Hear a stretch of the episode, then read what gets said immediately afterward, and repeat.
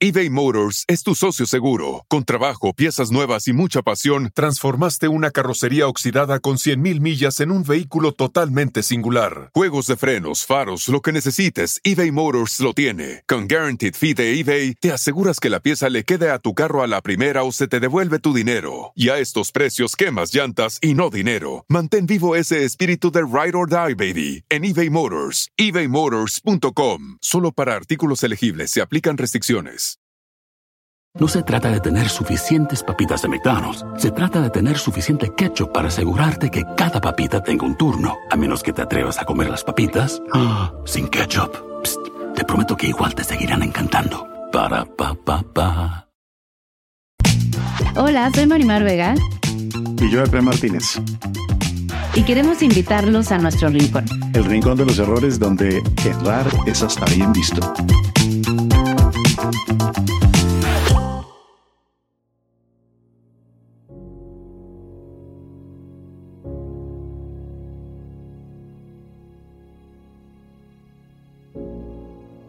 ¿Es aquel error? La razón por la que dejé de tomar fue porque eh, cometí un error gravísimo que fue serle infiel a mi novia con otra persona. Y, y yo en ese momento estaba como muy enojada con una pareja que había tenido porque decía muchas mentiras. Entonces como que yo sentía que yo no quería ser esa persona. O sea, yo me reflejaba mucho en esa persona y decía, yo no quiero ser, eh, yo soy, yo miento así, no quiero ser esa persona. Entonces como que ahí empecé a buscar la verdad y a, y a decir, ok, yo no quiero ser esa persona, entonces yo tengo que decir la verdad en todo momento. Y entonces tengo que dejar de mentir y tengo que, o sea, tengo que compartir mi verdad, le guste o no a la gente.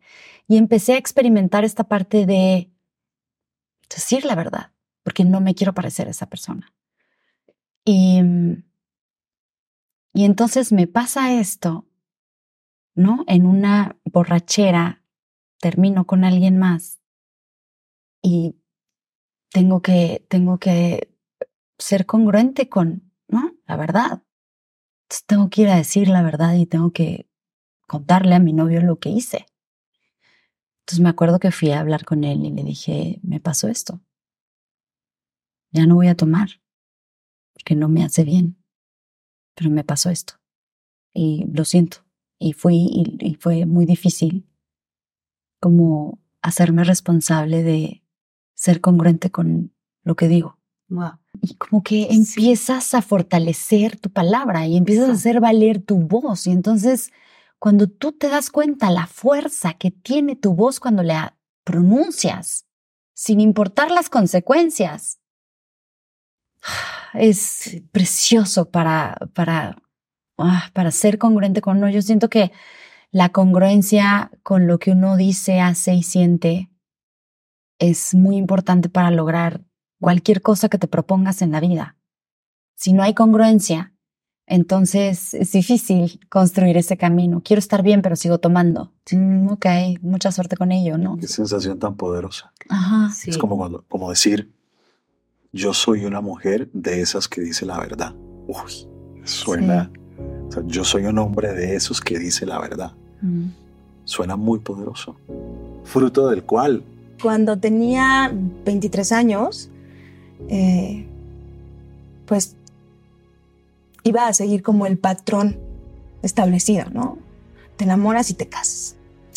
Y a los 23 años ya iba a terapia de pareja antes de casarme, ¿no? Después de distintas situaciones, pues llega el momento en el que, pues, asumo el que no me quiero casar. Ya con anillo y casa, ah, todo, ¿eh? Montado. Anunciado todo. Sí. y yo dije, no, yo no quiero ser feliz después de la boda o porque me caso. Yo quiero ser feliz hoy, mañana y pasado.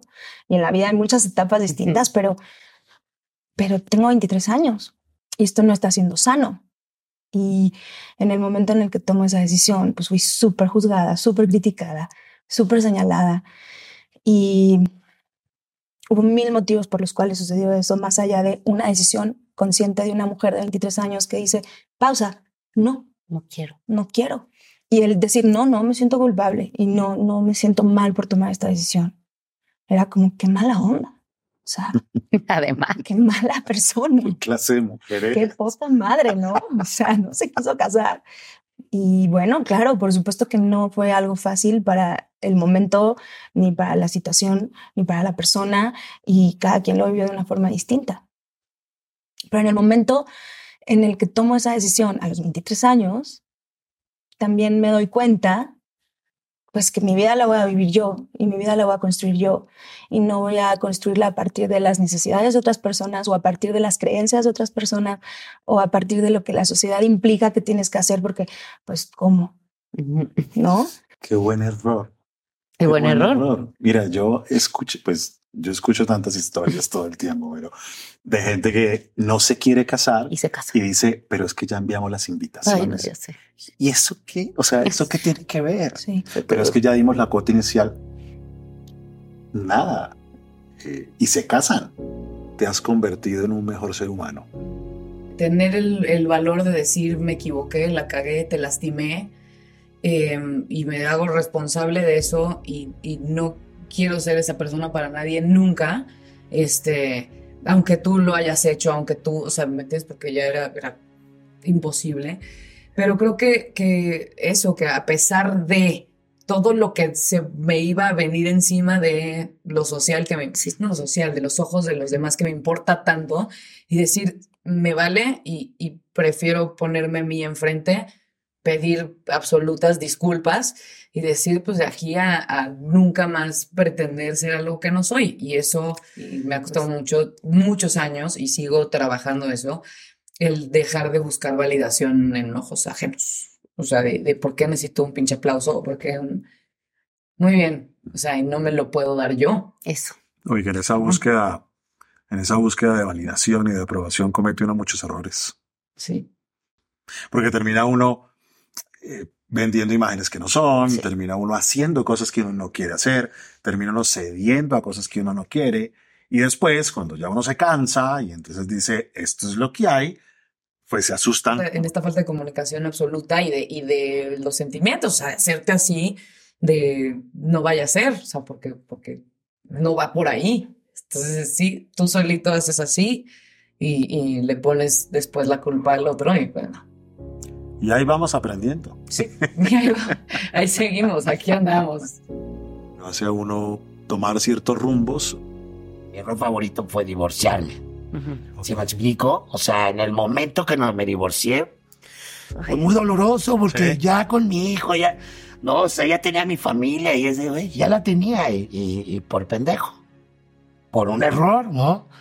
Y creo que es, fue un gran error porque yo ahora veo a Jenny súper feliz, con, ya casada, con su bebé, con su esposo que ama, que es ellos. Y nosotros la relación que llevamos como familia era esto, ¿no? O sea, era eso. O sea, como amigos éramos padrísimos.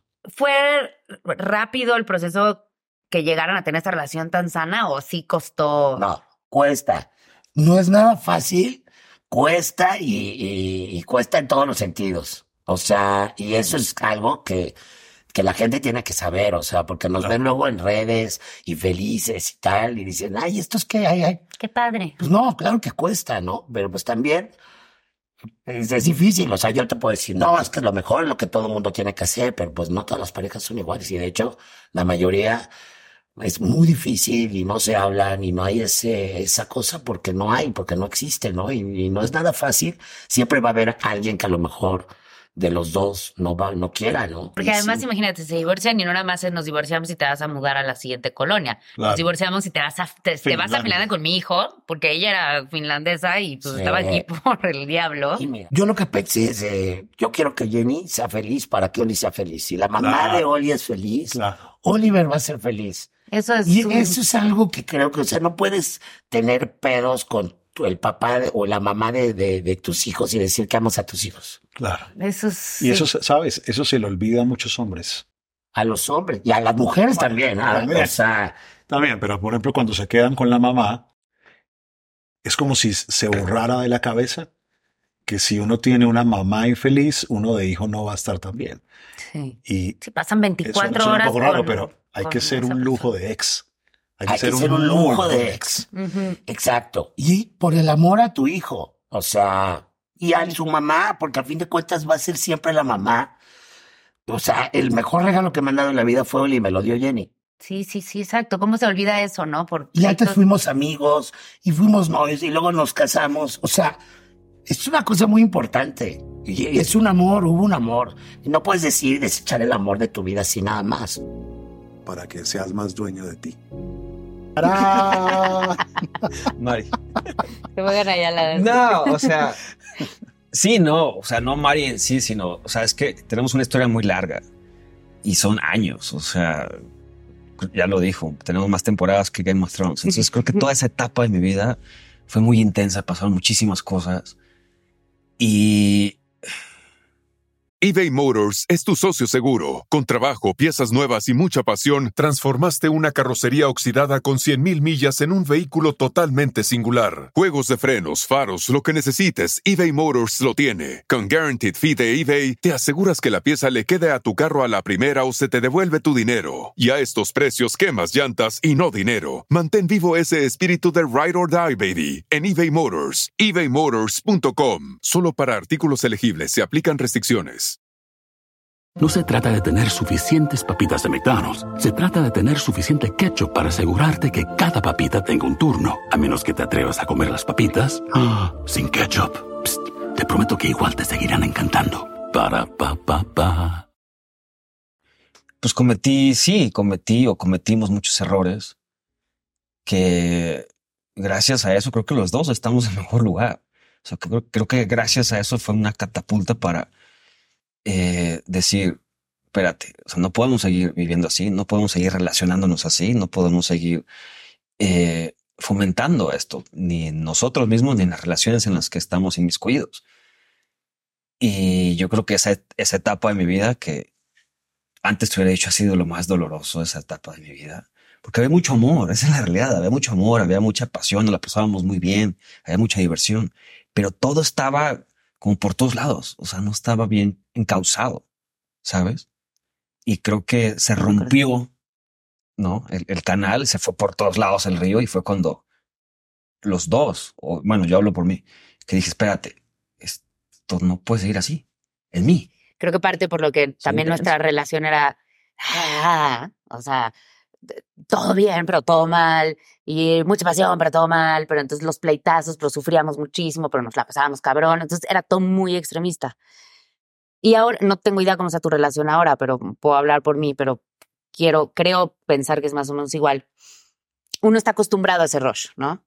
Y luego entender también que la relación es, eh, que la paz no es sinónimo de aburrimiento y que el estar tranquilo no quiere decir que te vas a aburrir y que te vas a tener que ir a poner el cuerno y que, pero ¿cómo transitaste? O sea, ¿cómo ese rush que necesitábamos, que era en lo que estaba basada nuestra relación y creo que eso fue parte del problema, eh, porque pues siempre lo estás buscando. Y yo me acuerdo cuando yo empecé con Jero, que yo hablé con Efren y le dije, eso es lo que a mí me da miedo. ¿Y si me aburro? Dice, todo está bien. O sea, en la vida me peleó con él. O sea, bueno, no en la vida, sí, pero todo es como,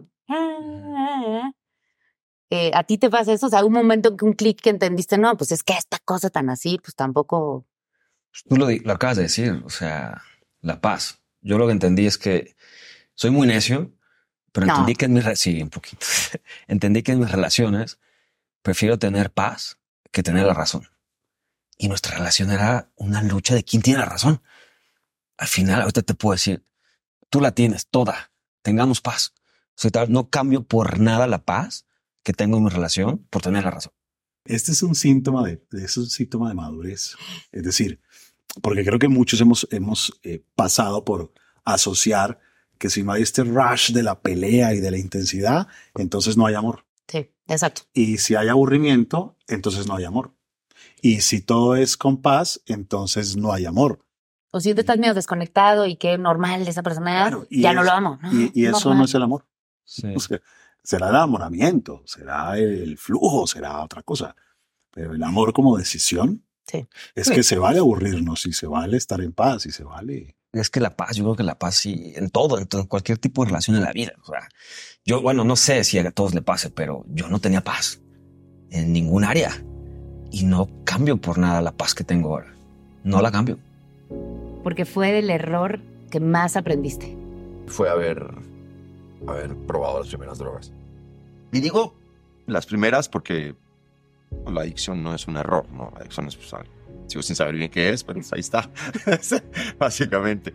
Pero sí, pues me ha llevado por lo menos por una vida bastante movidita. Y en los últimos años de mucha necesario, obligatorio, de mucho trabajo interno. ¿Y qué terminaste sacando de todo ello? ¿En, en qué o en quién más bien te estás convirtiendo después de esa transición? No sé en qué me estoy convirtiendo. Eh, a diferencia de ciertos momentos donde creía que controlaba todo en mi vida, cómo me sentía y, y todo lo escondía y lo metía abajo de la alfombra. sé que tengo una sola cosa clara en la vida que es que cuando mis hijos estén grandes y yo me esté muriendo, que puedan ellos decir, puta, el viejo era un chingón. Eso es lo único que me importa. No tengo ni idea de cómo llegar a eso. Me llama mucho la atención lo importante que es en, en todo lo que nos has contado tus hijos. Sí. Es decir, algo vengo a trabajar en esta vida, mano. porque, porque además te escucho por otro lado y, y, y no es que hayas contado con, con el ejemplo de papá entregado, eh, no. Sin embargo, cuando dices, es muy raro que lo vean uno acostado hasta la una de la tarde, en una cruda en la cama, eso es muy raro. Claro, estás pensando en, en alguien que te ve y son unos hijos. Sí. Y yo no quiero que, y son unos hijos. Y lo que yo sí quiero es que cuando llegue el fin de los días, mis hijos digan, mi papá era un chingón. Pero tú no viste eso. Esto es, esto es algo propio, es algo tuyo, algo que te conectó al punto que inicias a dejar drogas por eso. Y, y negocias el ego para sacar tiempo y negocias dinero y prestigio y lo repartes con una mujer exitosa que tienes al lado, porque ahí hay algo importante. Sí. ¿Qué significa para ti eso que te conecta tanto? Es el único, yo creo que, error de mi vida que no tendría arreglo. Por experiencia propia te puedo decir que mm, esa es una relación en una cuerda muy floja todo el tiempo. Y si la cagas de una manera grande, o no es un error de un día. Cagar la relación con padre, hijo, madre, hijo, yo no creo que sea un error de un día. Un error de 20 años, de 30 años, pero a veces no te das cuenta. Y te pasaron 20, 30 años por encima. Es algo que yo no me quiero permitir. O te puedo decir y puede sonar ta- mamón, cliché y demás, pero pues sí, encontré algo que es mucho más importante que yo mismo, que cualquier cosa que tenga que ver conmigo. El que más te transformó. Yo creo que tengo que volver otra vez a mi infancia cuando asumo el rol de cuidadora, ¿no? Porque ahí vi a mi mamá en una postura, o sea, tan vulnerable, pero con tan buena actitud ante la vida, Mm. que, que yo sentía que yo tenía que ser un descargue para ella de depresión. O sea, si ella sentía que tenía que hacer esto con mis hermanos y lo demás era como, como yo.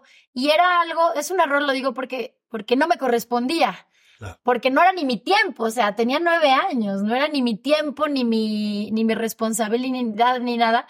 Pero creo que a mí eso, o sea, me hizo muy fuerte, me hizo entender que, se puede enfrentar la vida con buena actitud.